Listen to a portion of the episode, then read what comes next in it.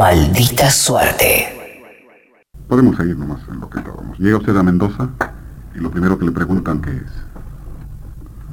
Bueno, no diré lo, lo primero, pero desde el comienzo del viaje, en Ecuador, en el, en el Perú y en Chile, eh, advertí desde un comienzo la, la tendencia, ingenua o no ingenua, de los periodistas en hacerme inmediatamente preguntas, eh, como dando por descontado que yo soy un técnico en política, que estoy perfectamente enterado de lo que sucede en el plano político, no solo en Argentina, sino en América Latina y en el mundo entero.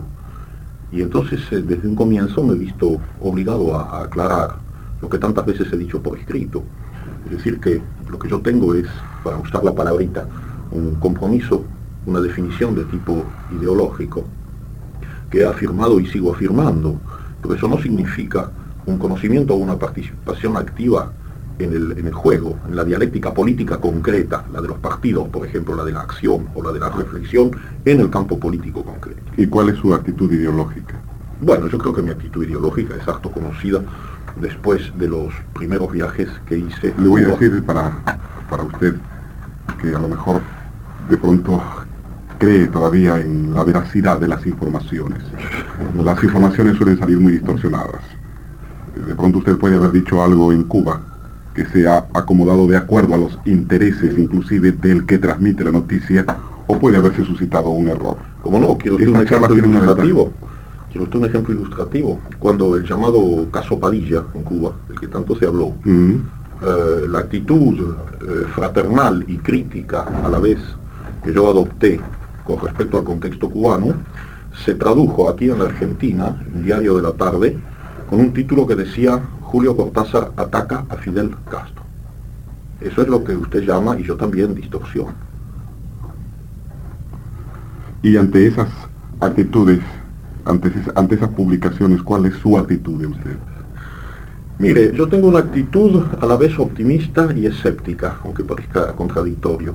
Es decir, yo trato de medir siempre la calidad del adversario. No en vano sabe usted que me gusta mucho el boxeo. Cuando el boxeador, digamos, es bueno, creo que vale la pena contestarle, cuando el antagonista lo merece. Y he contestado muchas veces. Otras veces realmente no lo hago, porque entrar en un tipo de polémica solo favorece en ese caso al antagonista, porque él está buscando de entrada los golpes bajos. ¿Usted accede con frecuencia a entrevistas o es cierto lo que se dijo a raíz de un viaje suyo hace dos años a Buenos Aires, que usted cobraba sumas elevadas por acceder a una entrevista?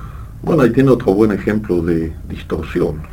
Bueno, su pregunta se divide en dos partes. Yo accedo muy poco a entrevistas y en cuanto a la radio, eh, tengo la impresión de que esta es la primera, salvo eh, incidentalmente haber contestado una o dos preguntas a un micrófono que circulaba en el curso de algún acto de una mesa redonda en Europa sobre todo y en Cuba. La primera vez. En cuanto a que yo haya cobrado nada eh, por entrevistas o colaboraciones en donde se trataba de problemas ideológicos, eso forma parte del sistema de calumnias eh, teleguiadas por quienes usted y yo sabemos de sobra. ¿Quiénes son? ¿Cuánto tiempo se va a quedar en Buenos Aires? Hasta fines de abril. ¿Y cuánto tiempo hace que falta usted de Buenos Aires en calidad de residente de su ciudad? de residente con una cierta permanencia. Mm. Yo me fui hace 22 años, pero he vuelto cinco veces por periodos de dos y tres meses. Eh, el último pasaje por París fue muy breve. Yo estuve en Chile cuando Salvador Allende tomó la presidencia del país, porque quise solidarizarme con la unidad popular y me pareció que había que estar físicamente presente allí, que no bastaba una solidaridad telegráfica, porque de todas maneras era la, la primera vez que en esto que llaman el Cono Sur se intentaba una experiencia socialista. De manera que me vine y luego de esos días que pasé en Chile, bajé aquí a Buenos Aires y me quedé cinco o seis días, de modo que vine solamente a ver a mi madre y a mis amigos, de modo que pienso que eso no cuenta como pasaje. ¿Cómo se nutre de todas las inquietudes latinoamericanas, de todas las vicisitudes latinoamericanas, Esa por es las una- cuales estamos atravesando los que vivimos en este hemisferio? ¿Cómo se nutre usted allá en París? Esa es una buena pregunta, porque mm, contiene quizá un cierto elemento de, sorpresa. Eh, usted no es el, único que me lo ha hecho. Hay gente que se, extraña un poco de que yo pueda estar, eh, en la medida de mis posibilidades, bastante bien informado sobre lo que sucede en América Latina y en la Argentina. La explicación es bastante simple. En primer lugar, usted sabe la cantidad de latinoamericanos que hay en París. Eh, usted sabe también que esos latinoamericanos que en alguna época iban a divertirse, en general van ahora con fines muy concretos de trabajo. Hay también los que están por razones de exilio y hay la gente que está haciendo cabezas de puente y combatiendo desde allá en esta dirección. Hay gente de toda América Latina y hay un porcentaje bastante considerable de argentinos. Yo con ellos tengo una relación muy constante. Por ejemplo, quizás sepa usted que nosotros formamos allá un comité para la defensa de los prisioneros políticos en Argentina, que trabaja mucho y que hace todo lo que puede por colaborar en una lucha que me parece imprescindible. Eso me da un contacto eh, primero personal, anímico, y luego me da muy buena información. Eh, espero que los argentinos no se ofendan si les digo que a veces en París sabemos mucho mejor lo que está pasando aquí en la Argentina que en, el mismo suelo nacional, por una simple cuestión de calidad de las informaciones. ¿Conoce usted a Escorza? Lo conocí, lo conocí superficialmente a su compatriota. Mm. Digo superficialmente porque él pasó una vez por París y nos tomamos un café y hablamos un poco. Y luego los seguimos caminos distintos, creo que no nos hemos vuelto a ver. Eh, eh, ¿Pero tiene contacto con los escritores que transitan por París? ¿Están vinculados los escritores latinoamericanos o es un sector simplemente así eh, de información, de estudiantes, de hombres de ciencia que pudieran estar allá, de, de exiliados? Sí, es decir, digamos, no hay una vinculación por especialidades. Eh, hay más bien amistades y además coincidencias de tipo ideológico, es decir, en, grupos de gente que luchan por una idea revolucionaria en un plano más o menos, más o menos activo, eh, ahí se juntan pintores, escritores, eh, deportistas y gente que no tiene ninguna profesión definida. Alguna vez me llegó un disco suyo, publicado en Buenos Aires, sobre el torito, que transmití muchas veces en mis espacios de radio y una gran adhesión por parte de todas las gentes que, habían tenido conocimiento del torico u otros que no y parece que ese disco tuvo un éxito bastante grande. Eh, lo que llamaba la atención, algunos llamaban enfurecidos telefónicamente, por su, eh, trataré de citar las llamadas telefónicas, por su acento francés siendo usted argentino. Sí, mire, eso es un ingrediente más en un eh, lamentable y tal vez inevitable chauvinismo. Es muy curioso que hay mucha gente que piensa que este acento yo lo he adquirido en Francia, cosa que les molesta. A mí también me molestaría si fuese cierto, porque sería la prueba de que me estoy olvidando del español y que el francés influye incluso en mi paladar y en mis cuerdas vocales. Bueno, yo hablo así desde que empecé a hablar, por una razón muy sencilla, y es que yo nací en Bélgica, como usted sabe, en Bruselas, a comienzos de la Primera Guerra Mundial. Eh, durante cuatro años mi familia se vio obligada a quedarse en Europa por, razones bélicas, no, se podía volver a la Argentina en esa época. Y entonces eh, yo hablé mucho francés, es decir, el primer idioma que me enseñaron las, las gobernantas que había en esa época, las, criadas. No se olvide que las familias burguesas en esa época, o pequeños burguesas, se desplazaban siempre con, con niñeras. Toda esa gente era, eran francesas y suizas. De modo que hasta los cuatro años eh, yo hablé prácticamente francés. Luego, cuando a los cuatro años vine a la Argentina, como todo pibe, me olvidé del francés en una semana y, comencé a hablar español, pero me quedó el acento. Y en esa época no había esa ciencia maravillosa que se llama la foniatría, mm, o existía en un estado un poco larvario. Un foniatra, siendo yo muy pequeño, en 15 días de ejercicio me hubiera quitado esta eje tan, tan incómoda. Pero no me la quitaron y luego, bueno, pues yo crecí y hubo una especie de imposibilidad de eliminarla. Ya ve usted que eso no es afrancesamiento. Además, ¿le parece a usted que, que un afrancesado hubiera podido escribir Torito? ¿Qué le parece? Eso se lo preguntan los que están escuchando, además. Eh, me hubiera gustado mucho poderlo invitar a la radio para que usted de pronto eh, pudiera atender algún llamado telefónico y comunicarse con algunas personas que les gusta de pronto hacerle preguntas a la gente que está en la radio. Eh, deben de tener muchas preguntas, muchas gentes para hacerle a usted. Bueno, sin necesidad de ir a la radio, eh, por el momento basta y sobra con la calle, porque desde que yo estoy aquí es difícil que yo camine 200 metros sin que alguien eh, me, me, detenga, eh, ya sea para esa tontería de pedirme una firma, tontería desde luego explicable y emocionante y que yo respeto. Pero, ¿por qué dijo sobre todo para hacerme ¿Por qué dijo tontería? Bueno, dije tontería porque en el fondo yo creo que eso forma parte de un sistema de vedetismo y de superstición. El hecho de tener la firma de alguien no significa nada. Yo prefiero que lean mis libros a que tengan mi firma. Es verdad que una cosa se deriva de la otra. Por eso agregué que es emocionante también. Porque podría levantar una ola de animadversión. El, el público argentino es muy cariñoso, no sé si usted lo habrá podido notar, en relación con... Enormemente cariñoso y tiene además algo que me conmueve mucho en comparación con, con, el espíritu general de Europa. Es decir, hay una gran llaneza en el argentino, que creo que yo comparto, yo soy muy llano, y entonces este, esa llaneza del hombre que se acerca sin, sin preliminares y que directamente me, me toma del hombro, o la, mujer que se acerca y me dice, bueno, eh, ¿cómo me gustó este cuento? Déjeme decirle tal cosa. O me hace un, un reparo, me dice, ¿por, qué no está usted viviendo aquí? La eterna pregunta. ¿Y por qué no está usted viviendo aquí? Ya que es la eterna pregunta que le hacen en la calle. Bueno, a eso contesto yo con algo que mucha gente considera una especie de subterfugio, pero no para mí. Yo estoy viviendo aquí. Se lo hago yo, que soy peruano, tengo 17 años aquí, Julio Cortázar.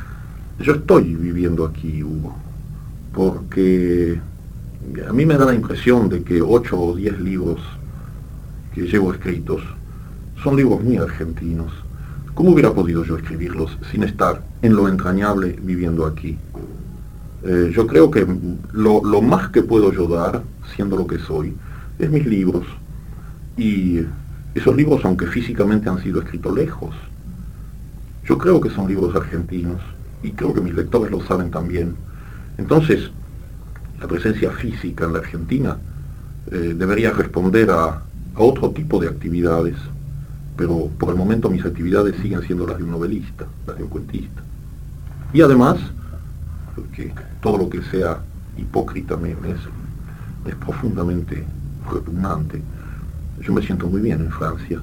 Desde, desde muy joven tuve una, una gran afinidad con un, con un, cierto tipo de cultura y de mentalidad francesa. Es decir, que, que puedo estar allá sin dejar de estar aquí. ¿Cuál es esa, para no hablar de la cultura, cuál es ese tipo de mentalidad francesa que le atrae, Julio? Que le hace sentirse cómodo en Francia. Yo creo que en el fondo es tal vez una cosa negativa, pero que no lo es tanto para mí. Eh, lo que siempre me gustó en Francia es que siendo yo un hombre por naturaleza solitario y tímido y muy metido en mí mismo, son también características argentinas, por lo menos de mi generación. Eh, encontré en Francia un país de gente eh, profundamente respetuosa de la soledad y de la vida privada ajena.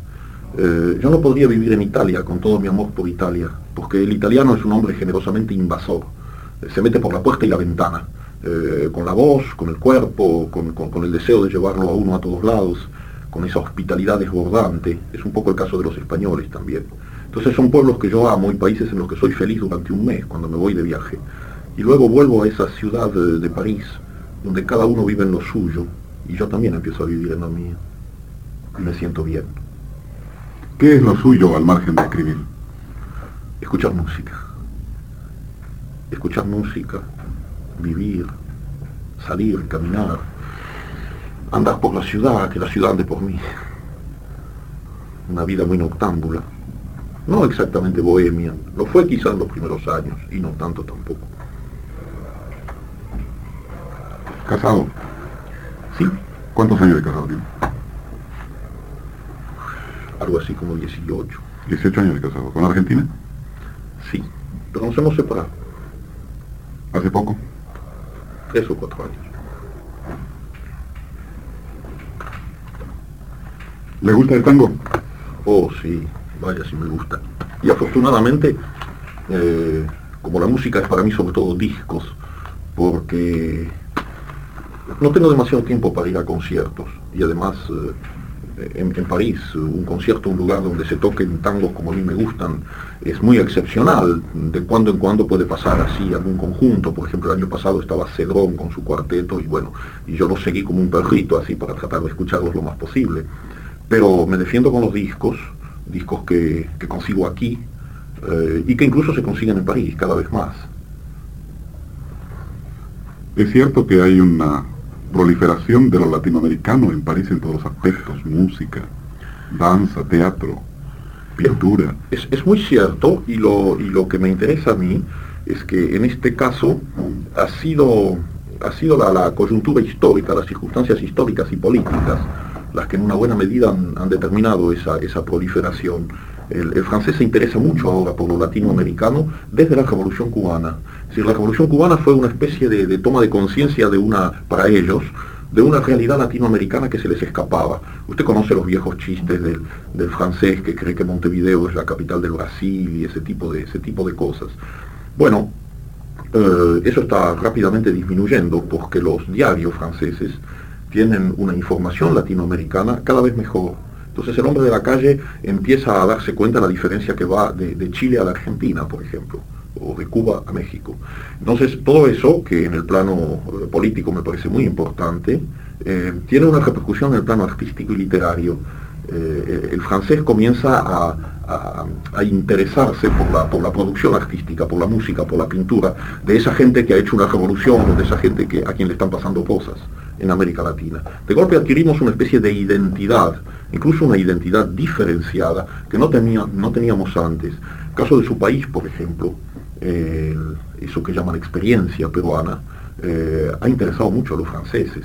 Y si usted mira periódicos como Le Monde y los semanarios, va a ver con cuánta frecuencia hay análisis sobre el problema peruano.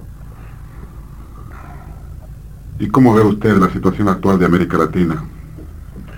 Yo soy un gran optimista, yo soy un gran optimista y ya se lo dije al periodista de la opinión cuando cuando entré en el país y me hicieron una larga entrevista que tal vez usted vio. ¿Quién lo entrevistó? Eh, Osvaldo Soriano. Le pregunto esto porque ha trascendido que Tomás Eloy Martínez es un gran admirador suyo y... Tomás Eloy, eh, en efecto, fue hace, hace ya muchos años a París y fue el primero que hizo un, gran reportaje sobre mí, sobre todo en el plano literario, en, en primera plana. ¿Y qué decía usted en el reportaje de la opinión respecto del panorama latinoamericano? Ah, bueno, sí, yo había hecho una referencia a mi optimismo, que creo fundado, no creo que sea un optimismo ingenuo. Eh, yo sigo creyendo que a pesar de las dificultades eh, cada día más marcadas en muchos planos, eh, eso que yo llamo la vía socialista, el destino socialista de América Latina, es una fatalidad a largo plazo o a corto plazo. Los plazos es difícil para quien no entiende de política precisarlos pero yo creo que es nuestro camino, que es nuestro camino legítimo. Y estoy convencido de que cada país latinoamericano, a su manera, con su propia modalidad, con su propia idiosincrasia, lo va a conseguir. Hubo un tiempo en que una de, una de las mayores acusaciones contra Cuba era aquella de que pretendía exportar su revolución e imponerla con los mismos moldes en el resto de América Latina. Usted sabe bien que eso es absolutamente falso, en el sentido de que hoy eh, cada país eh, sabe muy bien que, que tiene que aplicar sus propias modalidades, su propia manera de ser para abrirse paso. El ejemplo de Chile y en una medida muy interesante también el del Perú me parecen aleccionantes. Eso no tiene nada que ver con Cuba y sin embargo son caminos paralelos y yo le diría a usted que quizá en última instancia convergentes. ¿Cómo intuye usted el futuro de su país? Continúo siendo optimista y el optimismo no se va, no va a cambiar a lo largo de esta entrevista a pesar de que cuando uno llega a la Argentina eh, tiene naturalmente el eterno problema de, los árboles que no dejan ver el bosque, porque hay una, inevitable confusión, hay una multiplicación de procesos eh, paralelos y contradictorios en el campo ideológico y en el campo político, que en mi caso por lo menos dificultan muchísimo una síntesis. Y luego vuelvo a decir que yo no entiendo gran cosa de política. Pero mi optimismo viene del pronunciamiento popular eh, traducido en los porcentajes de las elecciones del 11 de marzo. yo creo que ese es un movimiento de base, una especie de, sacudida eh, desde el fondo hacia lo alto, que puede darnos una posibilidad que nos está dando una posibilidad extraordinaria para salir del, inmovilismo, del estancamiento de cuántos, 17 eh, años, Más quizá, no sé.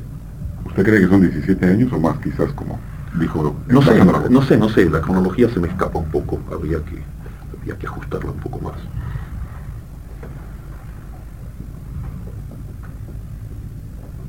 Se habla también entre los lectores y algunos críticos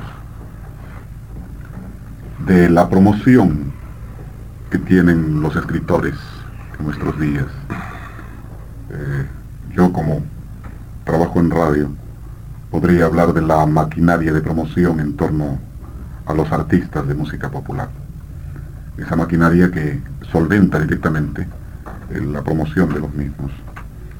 Se ha hablado también que hay respecto de los pintores y respecto de los escritores. Es cierto esta, esta promoción por parte de las grandes editoriales que se preocupan de mover al escritor como si fuera una star de cine de los años 30. Bueno, eso tendría usted que preguntárselo a, aquellos escritores que se dice están promocionados por sus editores.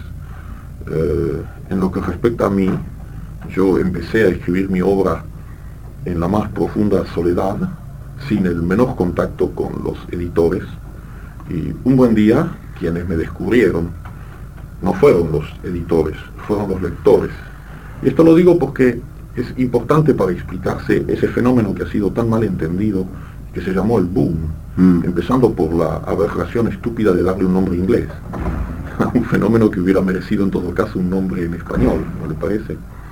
Eh, volviendo a lo mío, los editores llegaron después que los lectores. Pero usted es un bestseller en varios países. Sí, en varios países he llegado a ser un bestseller, pero claro, es que la, mecánica editorial llegó después de esa especie de toma de conciencia por parte de los lectores, mm. que de golpe empezaron a tener confianza en los escritores de sus propios países. Me parece a mí un fenómeno realmente extraordinario porque es un fenómeno revolucionario. Ese es el lado positivo del boom. Mire usted, cuando lo he dicho 20 veces, pero pienso que tal vez no sea inútil repetirlo, eh, cuando yo era joven, los editores argentinos eh, hacían su dinero con traducciones de obras del extranjero. Y a veces por una especie de, caridad eh, editaban a autores nacionales con pequeños tirajes por una razón de amistad o de prestigio. Y eso que usted llama promoción no existía. Eh, yo le podría mostrar los anuncios de mi editor cuando yo me marché del país. Yo me marché del país el mismo mes en que salió mi libro Bestiario.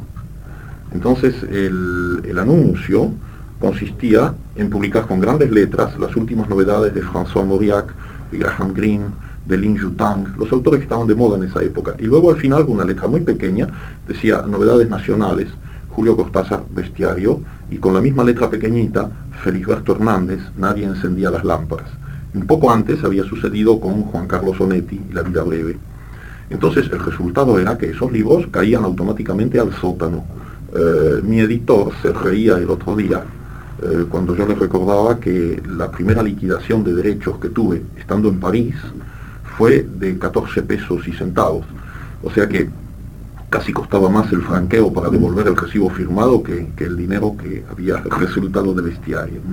Es decir, que no hubo absolutamente ninguna promoción, hubo algo mucho más extraordinario. Es que esos libros, eh, por razones que no soy yo quien debe juzgarlas, sino usted y los lectores, comenzaron a abrirse camino en la conciencia latinoamericana. Un día, un día, digamos entre los años 50 y 55, de golpe se empezó a hablar, pero se empezó a hablar mucho y cada vez más, haciendo eso que llaman bola de nieve, creciendo, eh, se empezó a hablar de, de Asturias, se empezó a hablar de Fuentes, se empezó a hablar de Vargas Llosa, y se empezó a hablar de mí y de Alejo Carpentier. Y es entonces que entraron en acción los editores, no antes. Ojo, esto es muy importante. El boom en su plano comercial empezó después. Los editores son gente que están ahí para ganar dinero, forman parte del sistema capitalista. Es perfectamente lógico que cuando palparon ese, ese interés popular, la gente que buscaba libros que no existían en librerías, la gente que se prestaba los libros porque habían sido tiradas muy pequeñas, era el caso de mi segundo libro. De golpe los editores se dieron cuenta de que eso era negocio para ellos. Y entonces comenzaron las reediciones y comenzó esa política que usted llama de promoción y que era absolutamente inevitable. Pero sostener que el boom es una maniobra editorial es una calumnia tonta, porque la gente olvida ahí lo, lo que verdaderamente cuenta en el boom.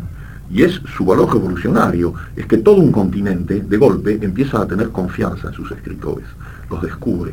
Ahora los anuncios de los editores dicen, Mario Vargas Llosa, conversación en la catedral, con letras muy grandes, y luego, probablemente con letra más pequeña, anuncian la última novela de François Sagan. Hace 20 años hubiera sido absolutamente lo contrario. ¿No le parece que eso, en el plano geopolítico, es de fundamental importancia? Yo pienso que las revoluciones no se hacen solamente de fuera para adentro, se hacen también de dentro para afuera. En este momento me parece maravilloso que la población de América Latina, desgraciadamente no toda, porque aquí entran en juego los problemas de la alienación y del analfabetismo, pero una población cada día más importante lee a sus autores, lo cual no quiere decir que no siga leyendo a los autores universales, pero lee con especial cariño, con especial confianza, diría yo, a sus autores. Eso es revolución ya para mí y muy importante. Su primera liquidación fue de 14 pesos. Sí, sí, puede descansar. Su primera liquidación fue de 14 pesos y monedas hace casi 20 años, o más. 22. 22 años. ¿Y ahora sus liquidaciones le permiten vivir cómodamente como escritor? Mis liquidaciones me permiten vivir como escritor. lo de cómodamente es un adverbio que depende de, la, persona a quien se aplique. Si yo pienso que hay mucha gente que no podría vivir cómodamente con mis derechos de autor.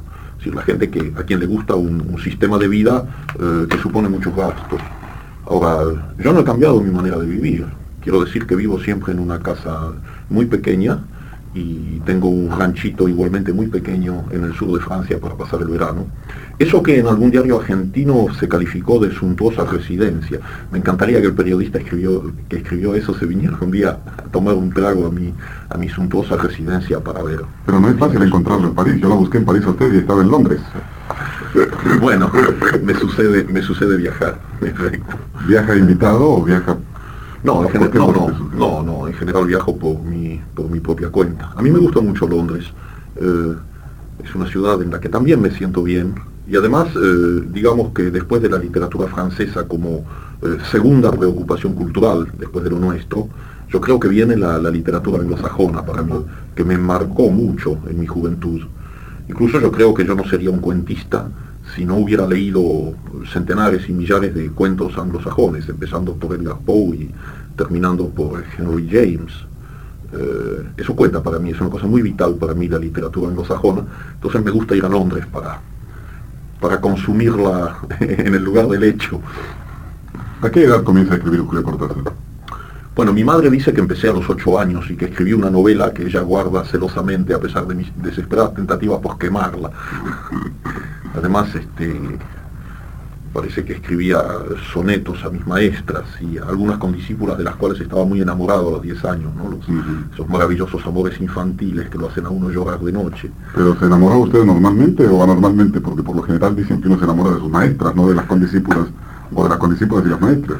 No, yo tenía, en general, salvo con una, tuve muy buena relación con todas mis maestras, pero eran muy mayores y yo creo que no, no, debían, no debían despertar ninguna, ningún sentimiento demasiado romántico en mí. En cambio, mis, mis compañeras de estudio de la escuela primaria, sí, esas eh, niñas así con trencitas. Eh, yo me enamoraba con mucha frecuencia de ellas. Usted mencionó su libro, Bestiario, y me acordé de un confabulario. Ah de Juan José Arreola. Qué satisfacción la que me da usted, ¿eh? ¿Por qué? Porque por lo general necesito, eh, cada vez que converso con algún escritor, decirle quién es Juan José Arreola. Ah, no, a, mí no. Tendrá usted quizá que decirme quiénes son otros escritores, porque hay tantos que no conozco. Pero Arreola es un hombre a quien yo admiro mucho.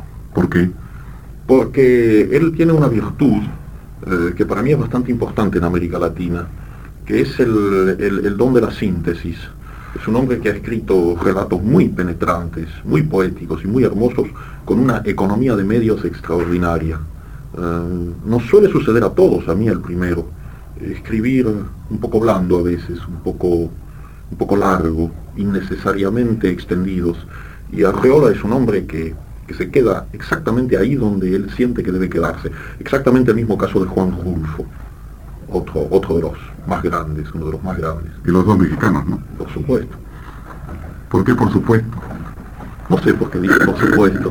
Será porque quiero mucho México, aunque no he estado nunca en México. ¿No he estado nunca en México? No, jamás. Y no por falta de ganas, sino porque las circunstancias no me dejaron ir.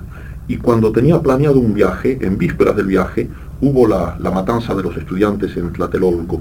Y entonces eh, no quise ir porque hubiera habido, eh, me hubiera sentido muy incómodo teniendo que decir lo que pensaba a los periodistas que hubieran estado esperando en el aeropuerto y que además no hubieran podido publicar la noticia. Eh, la única que lo hubiera sabido hubiera sido la policía. ¿Ha tenido usted alguna vez problemas con la policía por su ideología? Sí, pero de esas cosas no se habla. Claro que he tenido problemas. ¿En su propio país, aquí en la Argentina? En este y en otros. No, en la Argentina no he tenido problemas eh, hasta este momento. ¿Ha podido entrar, salir, decir lo que usted sintiera Sí, sí, sí. sin ningún obstáculo a lo largo de toda su ausencia y su regreso? Sin ningún obstáculo, ninguno. ¿Cree que usted es el menos indicado para hablar de censura en la Argentina? Bueno, un momento. eh, yo soy el menos indicado para hablar de censura en lo que a mí se refiere, puesto que no, no se me ha censurado. Lo que no impide que yo pueda tener una idea sobre esa censura cuando se aplica a otros. ¿Va al cinema con frecuencia?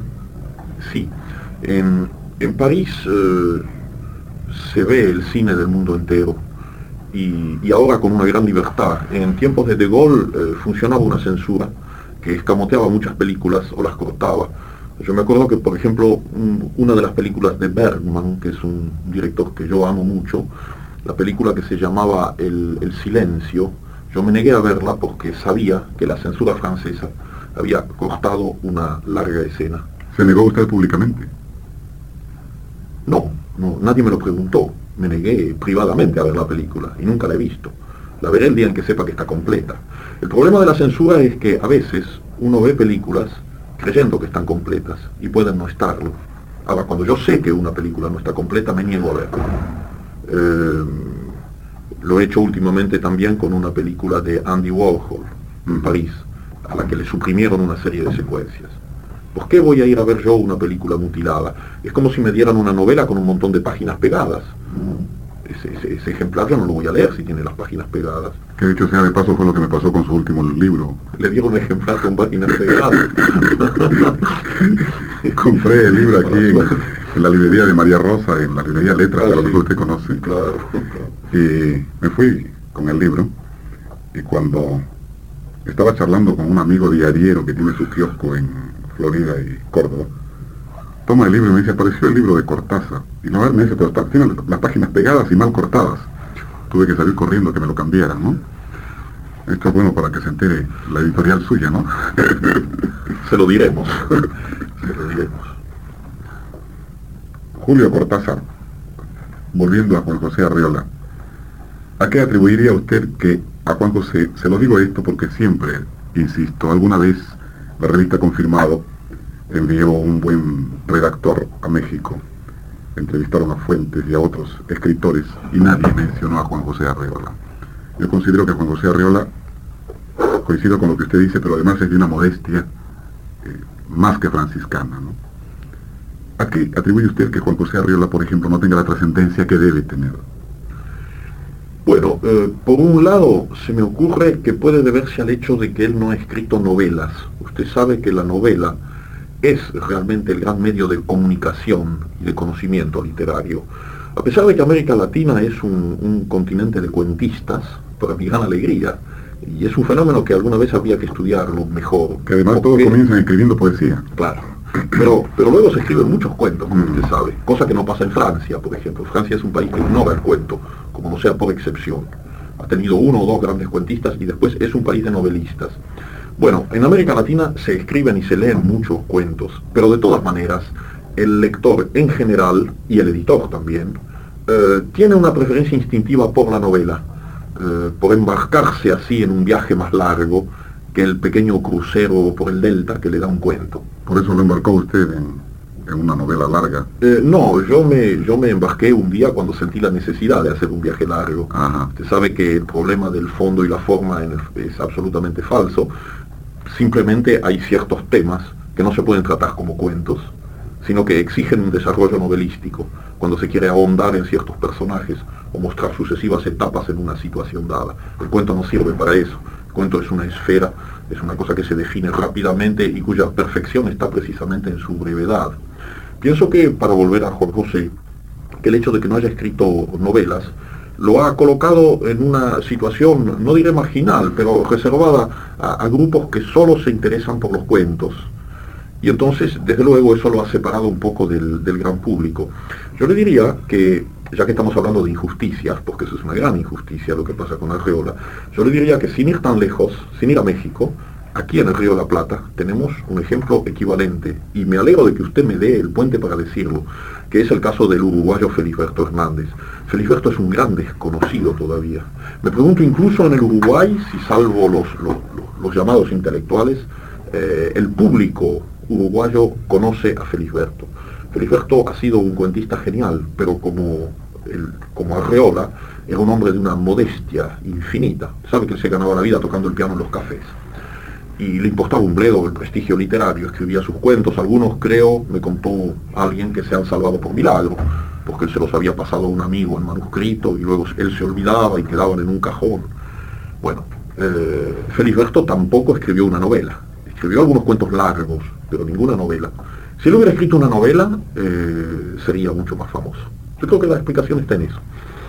¿Y la trascendencia de Jorge Luis Borges como cuentista a nivel mundial? Bueno, es una trascendencia harto merecida. Usted sabe que, usted sabe que en la actualidad, eh, cada vez que se menciona a Borges, inmediatamente la gente se divide en bandos perfectamente diferenciados y hay las típicas discusiones en torno a Borges. ¿Aquí en la Argentina se refiere usted o en los lugares? En América Latina, diría yo, en América Latina. En Europa Borges lo conocen exclusivamente como escritor, no tienen, no tienen otro problema. Lo que pasa es que en América Latina, en estos últimos años, además de su trabajo de escritor, eh, hemos conocido los puntos de vista eh, geopolíticos de Jorge Luis Borges. Y entonces eso ha creado con respecto a él un, antagonismo manifiesto eh, de parte de mucha gente que no puede aceptar cierto tipo de declaraciones hechas por alguien cuya palabra tiene tanta repercusión en el interior y en el extranjero. Yo personalmente no puedo, no puedo aceptar que, que se diga, por ejemplo, que el único defecto de Estados Unidos es haberle dado educación a los negros. No quiere usted que yo acepte una enormidad semejante. Y sin embargo, Jorge Luis Borges ha escrito algunos de los mejores cuentos de la historia universal de la literatura. Él escribió también una historia universal de la infamia.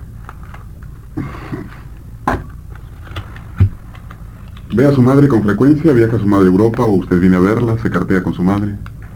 Alguna vez mi madre ha viajado a Europa y ha estado un, cierto tiempo conmigo, pero ahora soy yo quien viene a verla.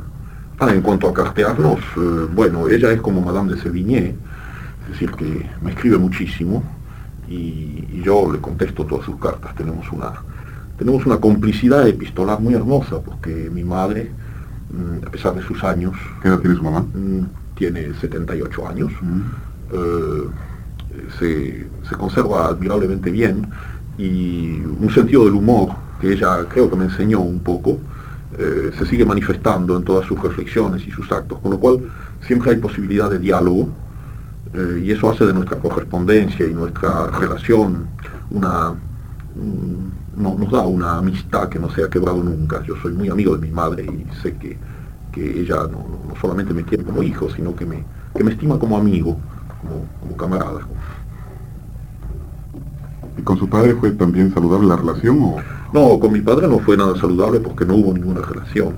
Yo dejé de ver a mi padre cuando tenía seis años, que él se marchó de mi casa yo tenía seis años, de modo que nunca tuve el menos contacto con él.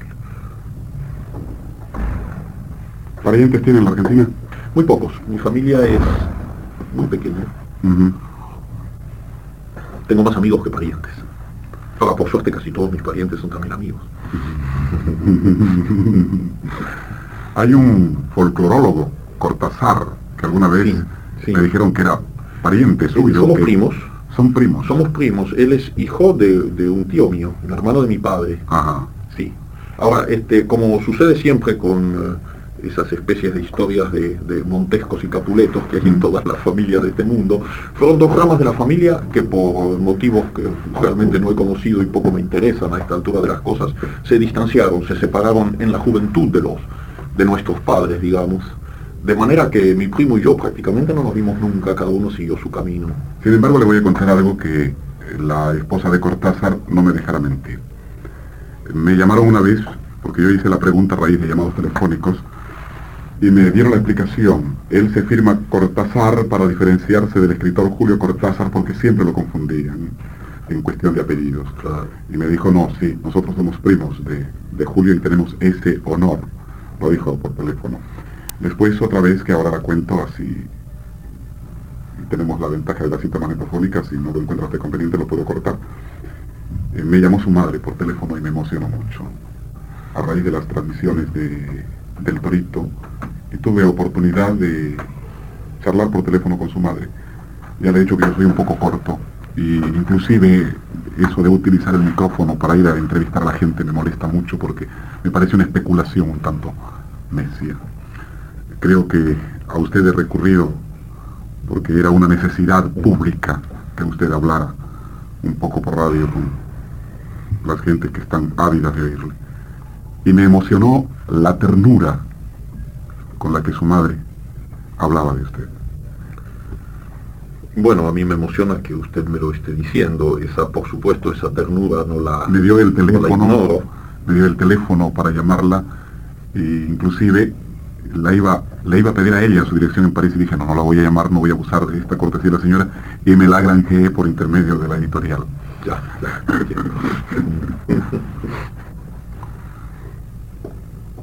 Entre las fantasías que circulan por allí, usted lo sabe, circula la de su juventud, la de su gran vitalidad, su rostro impecable hace unos días conversando con una amiga mía que es muy varonista. decía, pues. qué lástima que se haya dejado la barba, Julio. Y recurrió al disco suyo que editó aquí Héctor Dijo, mira el rostro que tiene Cortázar. Y con la barba sea fea. Bueno, habría que ver si, en caso de que yo me afeitara para complacer a su amiga, si lo que si el resultado sería la misma cara que ella vio en la tapa del disco, porque esa foto tiene ya unos cuantos años de todas maneras.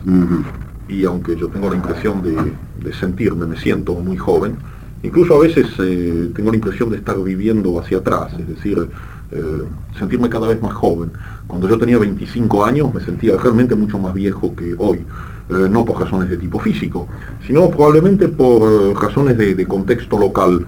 Eh, yo pertenecía a una generación que se ponía cuello y corbata, incluso yo conocí los famosos cuellos almidonados, que son una verdadera tortura, sombrero, que jamás estaba en mangas de camisa en ninguna parte, y, y entonces había todo un ceremonial de vestimenta que lógicamente expresaba otra clase de, otra clase de, presiones, de almidonamientos internos.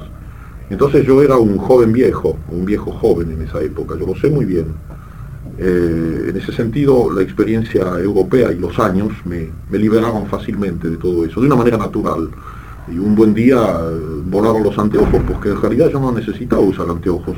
Había un oculista que había decidido que yo tenía que usar anteojos permanentes, y un día descubrí que realmente no los necesitaba ahora los necesito para leer, por cierto. Y, entonces he tenido todo lo largo de mi vida, externa e internamente, la impresión de estar viviendo un poco eh, contra el reloj, ¿no? como en el Cabo Cañaveral, ¿no? 98765. Y hoy en verdad me siento, me, siento muy joven. Evidentemente, a los 50 años, 58 años bien cumplidos que tengo yo, eh, esto es muy relativo hace 20 años yo podía pasarme toda una noche leyendo o escuchando música, y ahora se me cansa la vista, tengo que dormir un poco más. ¿Qué artistas de tango son sus preferidos? bueno, eh, ¿cómo situamos la cosa? Históricamente, ¿hablamos de los viejos o de los actuales? Porque son, eh, sería injusto, eh, por ejemplo, bueno, yo por razones de, de edad, Eh, para mí el tango sigue siendo Carlos Gardel. Eso es una referencia de tipo histórico. Gardel ha puesto hace 35 años, aunque como dicen los muchachos, cada día canta mejor, y lo cual es muy cierto. ¿Le gusta a usted toda la discografía de Gardel? No, toda no. No, la discografía de un artista es eh, como la bibliografía de un escritor. A mí me gusta mucho Balzac, pero hay libros de Balzac que se me caen de la mano. Y hay, y hay grabaciones de Gardel que me parecen de una mediocridad total. ¿Qué libro de Balzac se le cayó de la mano? No, no me acuerdo, quizás porque se me cayó de la mano.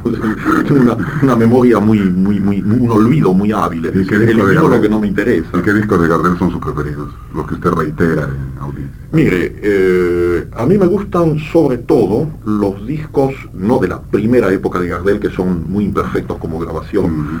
sino, digamos, los discos que él grabó, grosso modo, entre el, el 30, entre el 30 y el 36 podría ser más o menos, cuando se acompañaba exclusivamente con guitarras, cuando tenía el famoso grupo con Barbieri y toda Sí. esa gente, en la época en que grabó Mano a Mano y en la época en que grabó Mi Noche Triste, que si yo tuviera que elegir, sigo pensando que son los dos tangos de Gardel que yo prefiero, cantados por Gardel, Mano a Mano y Mi Noche Triste. Mano a mano y machete. Sí. ¿Y lo demás? Lo demás es siempre muy bueno también. Luego llegó el Gardel del éxito, el Gardel de Hollywood, de las películas, cuando eh, él perfeccionó su técnica vocal y el disco perfeccionó su técnica de grabación. Vino la grabación eléctrica, al principio era acústica. Y eh, Gardel empezó a ser acompañado por orquestas. También había las guitarras, pero con mucha frecuencia había orquestas. Bueno, desde un punto de vista puramente estético, son discos muy hermosos. Lo, eh, la noche que me quieras, los, los- los tangos de las películas, eh, Luces de la ciudad, eh, son, son muy hermosos. Que fueron los que le dieron su importancia latinoamericana y a nivel mundial. Claro, exactamente, pero que no superan para mí el, el, el Gardel de los años 30. ¿Y qué otros artistas de, de la época pasada del tango figuran en su preferencia de Julio Cortázar? figura eh, por sobre todos, al, al lado de Gardel, digamos, eh, Rosita Quiroga. Por cierto que hace unos meses me conmovió mucho, estando en París, recibir una carta de ella. Me mandó una carta muy simpática eh, pidiéndome una foto. Y yo que no le doy fotos a nadie, fotos autografiadas, porque me parece un vedetismo tonto, Una tontería. una tontería. Busqué, busqué desesperado la foto más grande que podía conseguir, se la, se la firmé y se la dediqué con mucho cariño y se la envié. Y por cierto, si por una casualidad estuviera escuchando, me encantaría saber que la recibió. No le va a quedar la, no le quepa la menor duda que alguien se lo va a decir. Ojalá. He reiterado sobre la palabra tontería en cuanto usted dijo de los autógrafos que le han pedido por la calle y la fotografía. Porque coincido plenamente con usted. Pero la ternura de la gente argentina me enseñó a respetar ese, ese requerimiento. Cuando viene alguien y me dice que le dé yo una foto, me, quedo frío porque no tengo una sola foto. La única foto que yo tenía en mi vida y que la guarda con mucho celo la madre de mi hijo, que es la que ha guardado los papeles, pese a estar separados de nosotros, es una foto que tengo con Pablo Neruda cuando yo estudiaba en Chile. Después he tenido en suerte de conocer a muchísimas personas, a muchísima gente, pero eh, sacarme una foto al lado de Julio Cortázar, lo encuentro así un poco, ¿no? O sea que tiene Tonto. Por eso estamos- coincido con usted, ¿no? Estamos completamente Coincido de con usted. Sí, pero yo también coincido con usted en esa, en ese sentimiento eh, de la ternura de, de mis compatriotas y de en general de los latinoamericanos. Eh, eso es, eso es muy hermoso, es un signo, no sé de qué, pero es un signo, un signo positivo, es un, es un signo de fraternidad, aunque se exprese de una manera aparentemente trivial como es el pedido de un autógrafo. Hay mucho más en ese pedido. Fíjese, Julio, que antes de llegar a conversar como estamos haciéndolo, yo lo vi dos veces a usted en Buenos Aires. Hace unos días salía yo de mi casa y usted con la misma vestimenta que está ahora. Estaba parado en la esquina de Córdoba para cruzar hacia la editorial Abril. Lo vi a usted, lo vimos. La señorita que dijo que la barba no le quedaba tan bien como el rostro afeitado. Y me dije acercarme, lo encuentro irrespetuoso. Mm. Me dijo que yo lo llamara para concederme la entrevista. Simplemente lo vi y observé cómo mucha gente lo observaba. Cuando cruzó usted y siguió de largo, yo iba en busca de un taxi. El joven que vende diarios en la esquina me dijo, ahí va, ¿no? Qué bonito, es muy, muy hermoso. Yo le puedo contar eh, una anécdota. Pero esto viene, perdón que me interrumpa, a raíz de mis recorridas por América Latina. Yo no sé si seré chauvinista en cuanto a la Argentina, pero no se da frecuentemente en el resto de América Latina. Usted puede llegar a Chile y dirán, ahí va Cortázar, macanudo, ¿no? Pero ese acercarse, ese querer tocarlo no por fanatismo, sino por agradecimiento por lo que usted le da. He podido comprobar que la gente argentina agradece lo que le dan, siendo que lo que usted da es su trabajo, porque si no lo da se muere. y si no lo reciben, se muere dos veces. Eso lo comprendo muy bien y además lo estoy palpando en la calle diariamente. ¿Su anécdota cuál es? Eh, sí, mi, mi, anécdota es muy divertida. Eh, no me pasó ahora, me pasó en ese viaje muy breve de hace dos años. Mm. Una noche eh, tomé el subte. ¿Puedo decir el nombre del amigo con quien tomé el subte? Usted puede decir todo. No, lo, lo, pregunto por usted, porque en cuanto a mí, no solamente eh, quisiera decirlo, sino que además lo voy a decir cada vez que pueda. Todo lo que usted quiera puede decirlo. Yo estaba con Francisco Rondo. Ah, Francisco Rondo. Yo estaba con Francisco Rondo, que está en este momento en la cárcel de Villa Devoto, como usted uh -huh. sabe bien. Sí, señor. Yo estaba con Francisco Rondo a las 11 de la noche. Yo creí que usted iba a decir Wash, porque Wash no le han hecho nunca, como él mismo me lo dijo conversando alguna vez, una entrevista en radio. ¿A Rodolfo Wash? A Rodolfo Wash no le han hecho jamás una entrevista en, en radio parece increíble, un, un, magnífico escritor como él en todos los planos, en el de la ficción y en el de, y en el, y en el de la documentación de nuestra historia más contemporánea. Yo pienso que Operación Masacre y, y Quién mató a Rosendo son dos de los libros claves para entender la Argentina de nuestros días. Pero en fin, nos estamos yendo del tema. Bueno, ¿qué pasaba con Qué bueno, qué bueno haber podido decirlo de todas maneras. Bueno, yo estaba esperando el, el subte muy tarde, con Paco en, en, una de las, no sé si era la estación Pacífico, por ahí, una de esas, y no había prácticamente nadie en la plataforma, y había un kiosco de periódicos, diarios, revistas, y entonces salieron eh, dos personas que se acercaron con unos guardapolvos grises, así eran, eran los vendedores del kiosco, y uno de ellos, el, el más viejo, bueno, eh, hizo eso que usted explicaba también hace un segundo, este, me, demostró inmediatamente una especie de, amistad y ternura con la, con la discreción además del, del criollo, porque era muy criollo. Me dijo, le puedo estrechar la mano, eh, yo vendo sus libros. Entonces el más joven dijo, no solo los vende, sino que también los lee. Bueno, eso me pareció extraordinario, porque había una toma de contacto llena de pudor, y al mismo tiempo había una tal confianza, ellos estaban seguros que, que yo iba a estar contento de eso, y cómo no iba a estarlo. Sí, yo creo que es una gratificación, ¿no? Una constante gratificación. Y un constante agradecimiento. La otra noche, usted hablaba de su amigo diariero en la esquina de, dijo usted.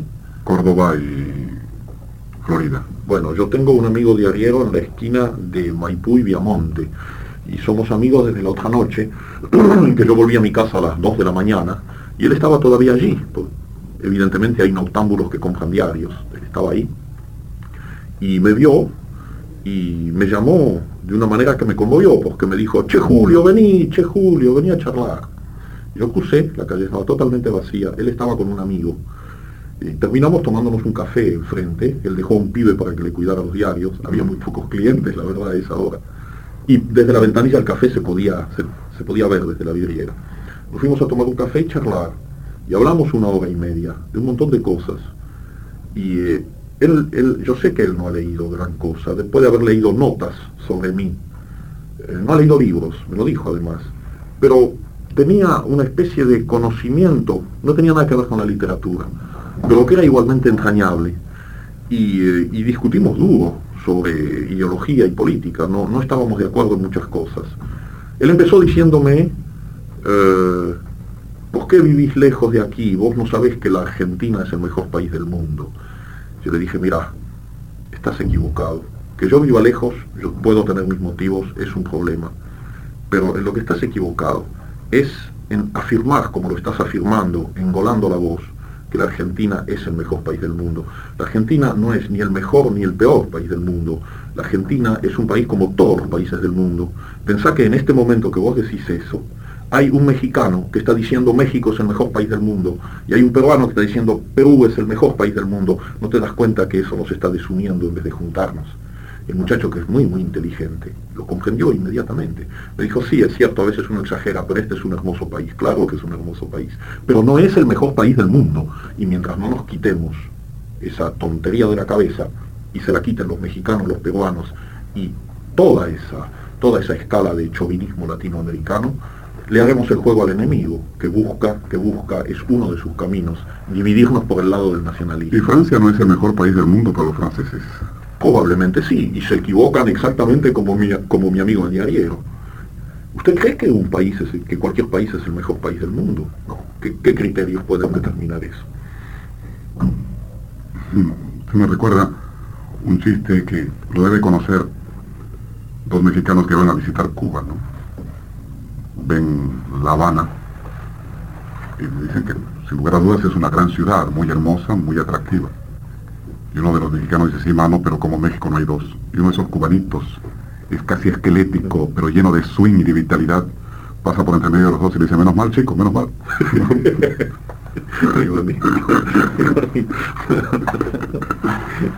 Pero yo creo que cada vez estamos más convencidos que no somos el mejor país del mundo, por Cortázar. Que alguien nos ha confundido para que sigamos durmiendo sobre esa creencia y no nos pongamos a trabajar en firme. Y digo no nos pongamos a trabajar en firme porque yo no pienso irme de la Argentina. Lo dije hace poco tiempo a raíz de la gran proliferación de de simpatizantes y de gente que dice que ha votado el Frejuli. Mm. Porque si toda la gente que dice que es frejulista o justicialista hubiera sufragado, en estos momentos el Frejuli tendría el 99,9% de los votos. Yo dije por radio que no era simpatizante, y lo repito, de las actitudes del peronismo en su segundo gobierno. No tengo ningún reparo en decirlo.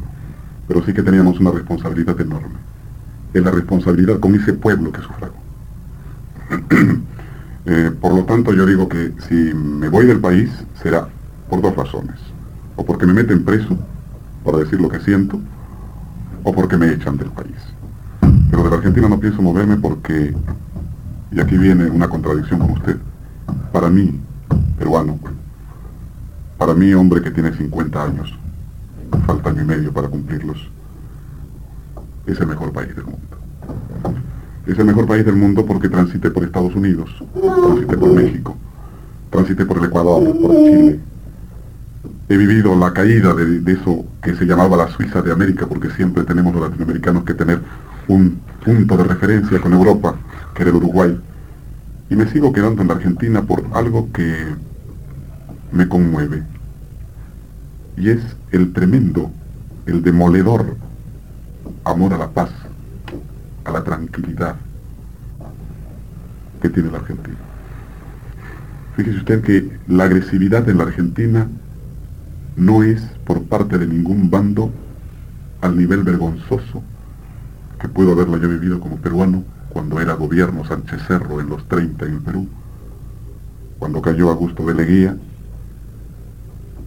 la época de las tremendas matanzas en las calles de los jóvenes apristas y del pueblo aprista fusilado antes del paredón de Fidel Castro, ya existió un paredón de militares que eran solventados por la oligarquía peruana para matar obreros en Loyola y Malpaso, haciendas peruanas donde se mataba a los obreros por pedir simplemente lo que les correspondía por derecho. Usted sabe que la Argentina en relación con los demás países latinoamericanos es como lo dijo alguna vez así de Chateaubriand en un editorial de Cruzeiro, la única parcela de tierra realmente cosechable. Y que quizás lo que nos falte es eh, tomar conciencia, no solamente por parte del pueblo, que ya la tomó, ¿no? Este sufragio así lo demuestra, sino por parte de los conductores. Ese es mi gran desconcierto. Sí, yo lo comparto su desconcierto, pero Creo que esto es una apertura extraordinaria, una posibilidad. Eh, el problema está eh, realmente en que todo eso se, se, articule y se concrete en una vía positiva. Usted me dijo al principio que usted no era político y le hacían preguntas como si manejara la política, sobre todo latinoamericana. Por lo cual supongo que no me hará ninguna usted. Yo tampoco soy político. Quizás sea un tanto soñador. Un tanto más que idealista, fantasioso. Yo creo que en este momento, en su país, en nuestro país, lo que hace falta es realmente esa toma de conciencia para que toda la gente trabaje y saquen adelante este país. Bueno, algunos elementos de esa toma de conciencia, ser políticos, yo puedo incluirlos. Tengo la impresión de que hay una voluntad deliberada de salir del inmovilismo, de la actitud pasiva, de la aceptación que ha sido muy frecuente en mis tiempos, por lo menos. La aceptación de lo que sucedía en eso que se llaman las esferas superiores, con la compensación privada de hablar mal del gobierno, pero sin, sin decirlo en un plano de responsabilidad, sin asumirla, en el nivel de las charlas de café. Eso lo he vivido yo en la Argentina y tengo la impresión de que es una etapa que está superada. Es admirable ver cómo la gente da su opinión en la calle, en las librerías, en los cafés, los lugares donde yo puedo hablar con ellos. Opiniones que a veces podrían ser incluso peligrosas eh, para, para la persona que las está diciendo. Él podría temer las consecuencias de esas opiniones. Sin embargo, las dan. Los jóvenes sobre todo las dan sin ningún temor. Y eso me parece admirable, porque eso es lo que usted llama toma de conciencia, y yo también. Hace un momento usted me dijo que, contándome la anécdota de los diarios, que usted había estado con un amigo y me dijo sí podía decir su nombre. Si usted, Julio Cortázar, no puede pronunciar el nombre de su más íntimo amigo, poeta al que yo admiro como escritor, conozco muy poco como persona, salvo el saludo callejero, el apretón de manos en alguna entrevista, que es Francisco Urondo. Si usted, Cortázar, no lo puede pronunciar, yo no tengo ningún reparo a que me suspendan el programa y a quedarme sin trabajar. Bueno, yo le digo a mi vez que si hice esa salvedad, creo que se lo dije, podemos escuchar la cinta si usted quiere, eh, la salvedad yo la hacía por usted, no por mí. Porque yo no, no, puedo conocer cuál es la ley del juego de su programa. Entonces no quería crearle un problema de tijeras y de goma, eh, pronunciando un nombre que tal vez usted eh, no podía aceptar. Si no lo puede aceptar el país, si un ser humano no puede aceptar su enfermedad, su malestar, va a ser difícil que ayude al médico para curarse. Desde luego. Y por los pintores, ¿cómo andamos? ¿Cuáles son sus preferencias de acuerdo a los pintores argentinos que están en el candelero, como suele decirse? Los nombres que suenan, los nombres que repercuten. Bueno, ¿Tienen trascendencia en París estos pintores? Sí, usted, usted sabe bien que hay una serie de pintores argentinos que tienen ya un prestigio no solo en París, sino, sino en todos los grandes eh, centros europeos y en Estados Unidos. Sus nombres no hay por qué repetirlo, gente como Macho, como Seguí, como Julio Leparc, como Torres Agüero. Toda esa gente es, ya muy, muy conocida y estimada. Eh, lo que sucede es que la, proliferación de, pintores latinoamericanos eh, suele confundir un poco a los, a los europeos. No, no, no, distinguen demasiado bien, me parece a mí, entre un pintor peruano y un pintor un argentino o un mexicano. ¿No distinguen también como el caso político? No, no distinguen también como en el caso político, por la sencilla razón de que le, pocas, pocas pinturas, eh, relativamente pocas, expresan claramente un contenido ideológico, que cada vez con más frecuencia lo vamos advirtiendo como es el caso de muchas de las pinturas de Seguí, de muchas, muchas de las cosas que ha dicho y ha hecho Julio de Parc. Pero el conocimiento es menos definido que en el caso de la literatura, por ejemplo. Ahora, es, una pintura muy... Es una pintura que a ellos les llama, a los europeos les llama la atención por su vitalidad, es decir, el mismo fenómeno que, ellos registran en materia de literatura. Eh, es cierto que hay signos de cansancio en Europa, no es ese cansancio que lleva a decir algunos que Europa está muerta y liquidada, pero hay, hay una, madurez eh, que se traduce a veces en una, en una pintura o en una literatura excesivamente reflexiva, excesivamente de recapitulaciones culturales. Y en cambio llegan los latinoamericanos con una pintura fresca, agresiva, eh, llena a veces de ataque contra todo un sistema de valores, y eso al europeo lo sorprende y lo, y lo admira profundamente. Yo me he fijado cómo asisten ellos a las, bienales de pintura sudamericana que se organizan de cuando en cuando. Eh, el francés se interesa mucho por eso. Nota, nota que hay algo que es diferente. Pero no distingue demasiado la, la, nacionalidad de los pintores. Debido a los Beatles que se fueron a la India y encontraron sonidos nuevos para su sorprendente expresión musical popular. Se puede oír también que en los europeos hay una búsqueda de sonidos autóctonos latinoamericanos, ¿no? Se usa la quena, se usa el charango. ¿Usted puede apreciar algo ya que... Sí, lo, lo, de la quena es muy divertido porque es, es una verdadera moda. Es decir, el sonido de la quena se escucha cuando uno se pasea por las calles de París, se escucha continuamente, bueno, continuamente, pero a cada momento se escucha una frase musical hecha por una quena, cuyo sonido, como usted sabe, es absolutamente inconfundible.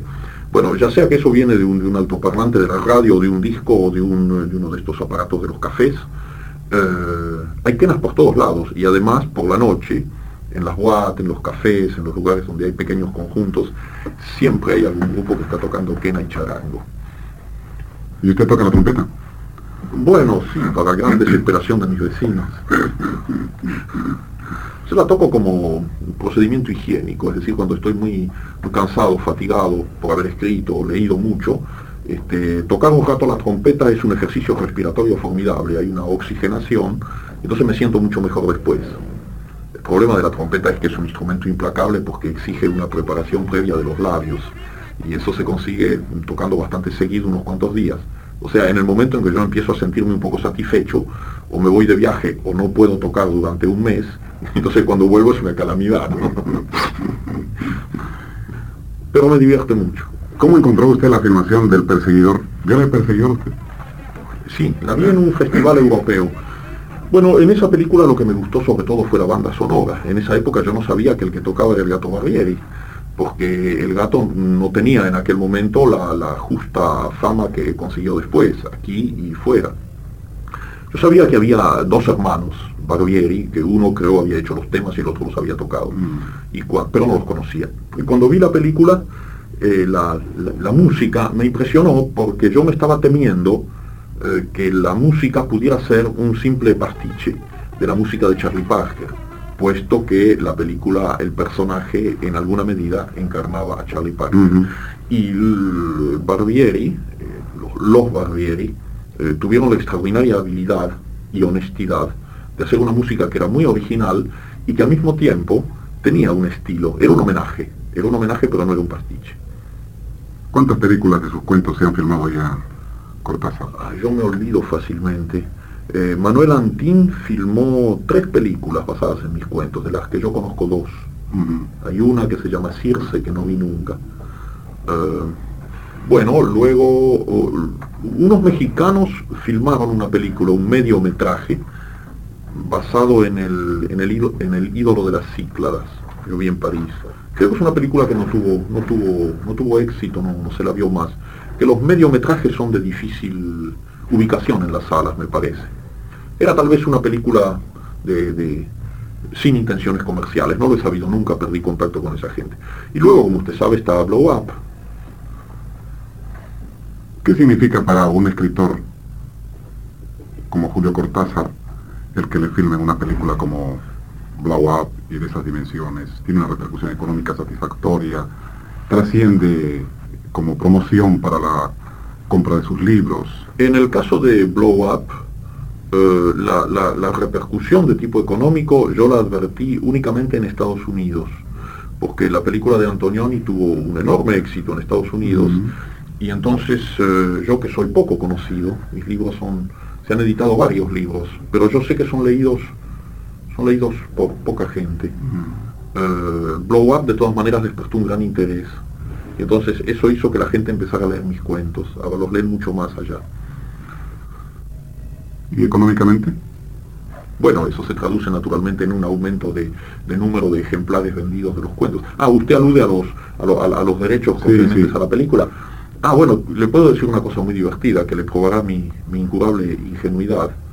Eh, es absurdo las cifras, pero usted me hace la pregunta y yo se la contesto. Eh, por Blow Up, eh, esa primalción de las finanzas modernas que es Carlo Ponti, eh, me ofreció y yo acepté 4 mil dólares. Ellos ganaron 25 millones con la película. ¿En todas partes se cuecen habas?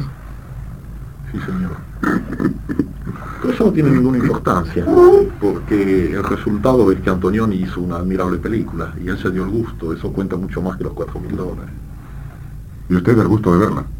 Sí, claro, claro. Y verla así como un espectador cualquiera, porque yo no tuve, no sé, usted sabe que yo lo he contado eso, ¿no? Yo la vi en Ámsterdam un día de lluvia y vi que daban y pagué mi entrada y la vi. Me gustó mucho. ¿Cuántos idiomas habla Cortázar? Bueno, aparte del español, hablo el francés y, eh, y hablo con, con, dificultades por falta de, de, práctica continua el inglés. Es un idioma que me gusta mucho hablar, pero como voy poco a Londres y no voy nunca por fundados motivos a los Estados Unidos, tengo pocas posibilidades de, de practicar el inglés en París. ¿Pero ha estado en los Estados Unidos? Estuve una sola vez en el año 60 eh, trabajando en uno de estos organismos de las Naciones Unidas, me ofrecieron un contrato de, de, revisor de traducciones en Washington para un congreso de 15 días. Entonces fui por las Naciones Unidas, estuve 15 días en Washington y con el dinero que gané en esos 15 días me fui a Nueva York y me lo, y, me lo gasté en otros 15 días en Nueva York. Fue muy divertido porque cuando volví a París y saqué la cuenta, ese viaje me había costado un dólar, me pasé en un dólar del presupuesto. Fue una experiencia muy hermosa para mí porque Nueva York me, me, me, exaltó y me aplastó al mismo tiempo, me pareció una... Estos son lugares comunes porque creo que todos los latinoamericanos eh, sienten más o menos lo mismo. Es una ciudad eh, absolutamente inhumana para nuestro temperamento, pero en la que hay cosas extraordinarias para ver y para conocer. De modo que había una ambivalencia continua de sentimientos, se puede ser muy desdichado y muy, muy feliz a la vez en esa ciudad. Lo que sé es que cuando el avión despegó para llevarme de vuelta a Francia, yo pedí cuatro whisky seguidos, porque tenía una sensación de felicidad infinita, tenía la impresión de escaparme de algo que no era para mí. Yo no podría nunca vivir en New York. ¿Y se toma whisky cuando se va de Buenos Aires en el avión? No, jamás. Bueno, tomo los whiskies que me ofrece la, la aeromoza, que tienen esa manera de ofrecer que es absolutamente irresistible, como usted ha de saberlo muy bien. Entonces tomo cualquier cosa que me den. Eh, pero no tengo ninguna, ningún, ninguna razón para tomar whisky. En cambio, cuando me marché a Nueva York, sí, yo necesitaba festejar que me volvía a un lugar donde me siento mejor. Cuando usted se va de Buenos Aires, ¿siente tristeza de dejar su país? ¿Quisiera quedarse? ¿Cómo se siente Cortázar cuando se va de su ciudad?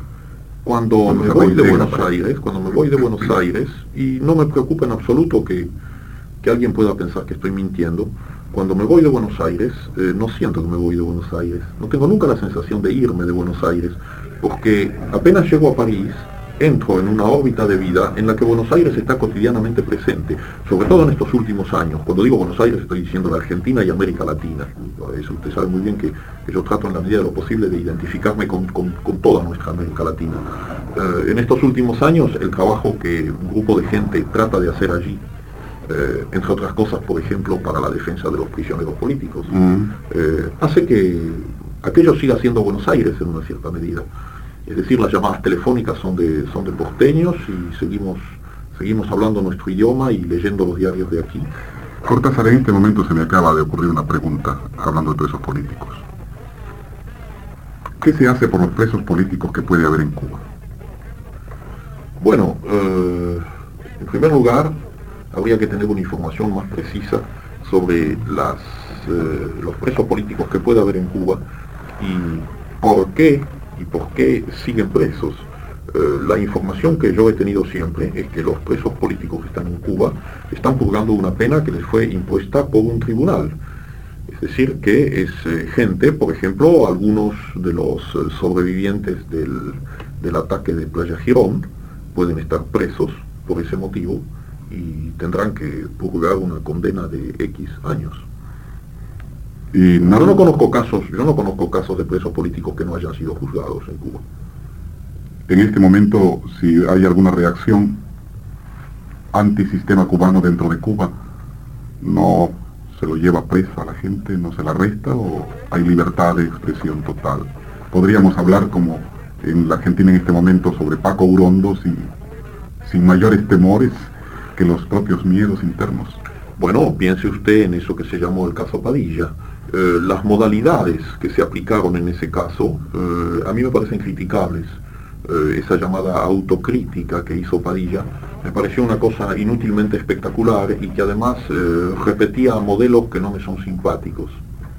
como los soviéticos.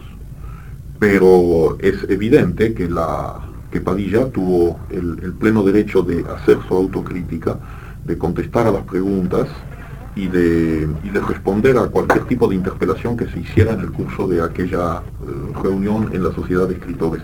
Tras de lo cual, Alberto Padilla se reintegró a, la, a, su vida ordinaria y no sé si usted sabe que él tiene un puesto de traductor en el ministerio y trabaja como cualquier otro cubano.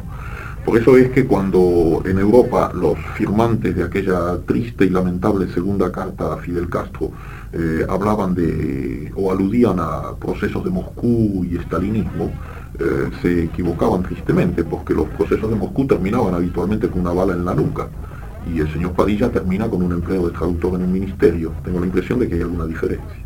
¿Ha visitado usted a su amigo en la cárcel? ¿A Paco No, porque las visitas no están permitidas.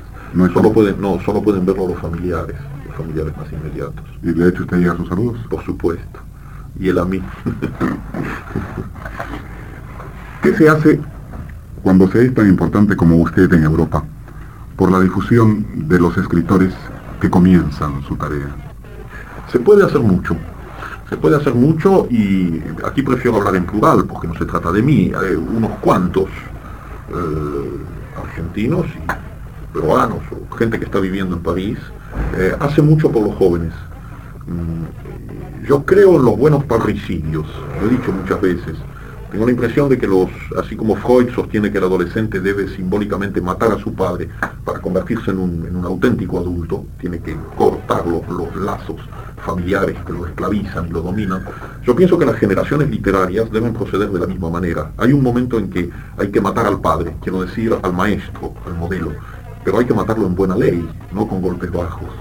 Entonces, ese tipo de parricidio me parece necesario. Yo pienso, por ejemplo, esa generación que se ha llamado del boom ha completado su obra. Muchos de nosotros seguiremos escribiendo, porque nos da la gana y porque es nuestro derecho. Pero en el, terreno de la, de la acción, de la influencia literaria, yo creo que este es el momento en que la palabra le es dada a los jóvenes y que ellos deben asumir esa responsabilidad. Entonces, por mi parte, en la medida de mis fuerzas, yo ayudo todo lo que puedo. Usted sabe que soy el hombre más odiado por los carteros de París, porque tienen que subir cuatro pisos, dos veces por día, con varios metros cúbicos de paquetes de libros y de cartas, que me llegan de toda América Latina. Los jóvenes me mandan sus libros y en la medida de mis fuerzas yo los miro. Eh, la lectura de todos los libros es imposible por razones físicas. Pero con los años uno tiene un olfato y entonces un cierto instinto. Y yo sé muy bien si un libro merece ser leído íntegramente. Me doy cuenta casi enseguida. Y entonces, después de eso, eh, siempre que me es posible eh, señalar ese libro a la atención de eso que llaman los lectores de las editoriales francesas, lo hago. Por cierto que me están bastante agradecidas, porque les he dado ya algunas indicaciones precisas. ¿Nombres? Néstor Sánchez, por ejemplo, un novelista eh, que yo sé muy criticado y combatido por el carácter experimental y muy audaz de su obra, pero que a mí me parece un, escritor sumamente útil en nuestro medio, la medida que es un hombre que rechaza los moldes ordinarios de la literatura narrativa. Y busca escribir libros que siendo novelas eh, tienen al mismo tiempo un, un, aspecto formal, un aspecto idiomático que está, está lleno de belleza, porque va en contra de todos los lugares comunes, de la adjetivación usual. Néstor eh, Sánchez tiene una imaginación muy extraña que trabaja a base de síntesis fulgurantes, lo cual dificulta mucho la lectura. Es un problema, yo lo sé, es muy difícil leer a Sánchez. Pero mm, yo siempre lo he querido y lo he, estimado mucho y estoy muy contento de pensar que uno de sus libros se va a traducir ahora al francés y luego supongo que seguirán los otros. Eh, ese es un nombre. Estoy muy contento también de saber que Manuel Puig, ha sido inmediatamente traducido y conocido en Francia y estimado. Y pienso que muchos otros seguirán el mismo camino. ¿Y de los tangueros contemporáneos? ¿Cuáles son los que oye usted en su discoteca, en su casa en París? Bueno, es que sucede que a mí me gustan tanto los viejos tangueros, y en eso soy un perfecto reaccionario, evidentemente. Su partecita de reaccionario debe tener. Claro que sí, como todo el mundo. Eh, no, no, no, no he tenido, no he tenido realmente el tiempo para, para eh, estudiar un poco más, conocer un poco más lo que está sucediendo en este momento. Justamente en estos días ando buscando discos para llevarme. Anoche por la radio, por ejemplo, pasaban un tango. Me gustó mucho cómo sonaba, era un sonido nuevo, moderno, diferente. Y me enteré que es un conjunto que se llama algo así como Guardia Nueva. Bueno, no tengo la menor idea de quiénes son, pero me gustó mucho eso y voy a ir a buscar un disco. Supongo que tienen un disco. Em, todo lo largo de América Latina me han, me han preguntado mucho por la música de Piazzolla, por ejemplo evidentemente hay, un gran interés por estas, estos experimentos que se hacen con el tango. Pero volviendo a mi aspecto reaccionario, cuando es medianoche y yo estoy cansado y es la hora del, último trago antes de dormirse, yo sé que casi siempre pongo un disco de Pichuco. ¿Por qué Pichuco? Porque lo quiero mucho, porque creo que es un gran, gran artista. Lo bandoneón en manos de Pichuco es un instrumento de posibilidades infinitas. tiene una manera de frasear, de, modular un tango que me parece incomparable. Yo sé que sin duda debo ser injusto para otros bandoneonistas, que los habrá quizá tan buenos como él, pero ese, tengo un disco de, de Pichu con que él toca con, Roberto Grela en la guitarra, que, que me parece absolutamente admirable. Pero espero llevarme una buena cantidad de discos de gente joven, y, sé que voy a encontrar un montón de cosas. Y son como lo que escuché anoche de ese grupo de, Guardia Nueva. Eso ya me gusta de entrada, me bastan cinco compases para sentirme en lo mío. ¿Por qué accedió a conversar con nosotros, Julio Cortázar? Porque le tengo confianza a usted. Y eso es una cosa que cuenta para mí más que cualquier otro tipo de referencias. Eh, se dice muy frecuentemente que yo desprecio a los críticos, que desprecio a los periodistas. Eso es también una calumnia. Yo no desprecio a nadie en principio, pero sospecho a veces las intenciones. Eh, sospecho quién manda a un señor, quién telemanda a un señor. Y entonces no es que lo desprecie, pero simplemente eh, no le concedo lo que me pide. Y eso crea naturalmente un mecanismo de resentimiento que se expresa luego por la palabra desprecio. Eh, el día en que se presentó mi último libro en la editorial sudamericana, la prensa dio una información falsa. La prensa dijo que yo iba a asistir a ese acto. Yo no, yo no he asistido jamás ni asistiré jamás a la presentación de un libro mío, porque creo que un libro mío debe abrirse su propio camino, no, no necesita ya de mí. Yo le di todo lo que pude para hacerlo, ahora él tiene que seguir solo. Entonces eh, yo no iba a ir a esa reunión, no iré a ninguna de ese tipo.